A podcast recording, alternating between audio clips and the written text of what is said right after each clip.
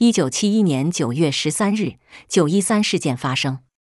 五天后，一九七一年九月十八日，中共中央发出一九七一五七号文件，传达到省部级干部。十五天后，一九七一年九月二十八日，中发一九七一六零号文件，传达到地师级干部。二十三天后，一九七一年十月六日，传达到县团级干部。